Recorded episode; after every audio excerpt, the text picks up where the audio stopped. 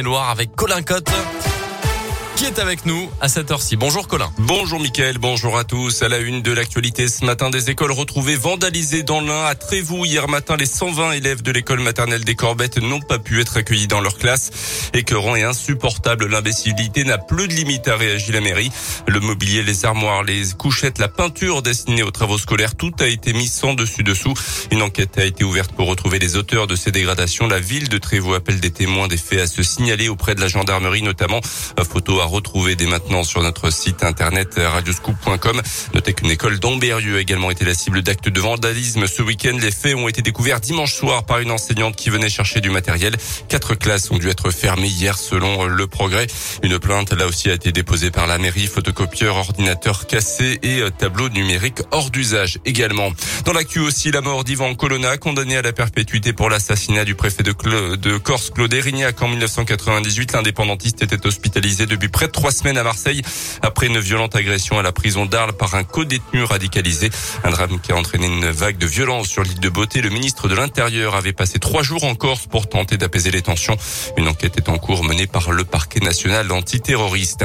Dans trois semaines, le 10 avril, on vote pour le premier tour de l'élection présidentielle. Radio Scoop vous en présente depuis plusieurs jours les candidats en lice pour ce scrutin, mais aussi des électeurs qui ont décidé ou non d'ailleurs d'aller voter.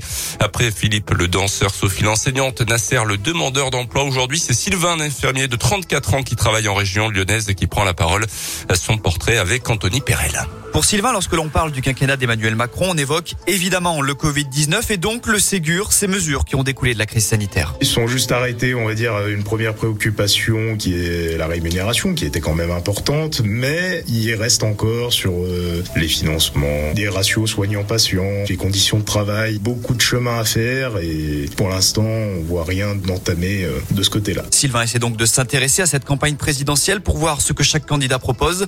Problème, il trouve la campagne pour l'instant bien éclipsé par d'autres faits d'actualité. En tout cas, l'infirmier sait ce qu'il attend du futur président. Au niveau du système de santé qui lance les vraies réformes en profondeur, euh, puis ben, la grosse préoccupation en ce moment, ben, c'est le pouvoir d'achat avec les différentes augmentations qu'on subit, que ce soit sur les matières premières, euh, etc.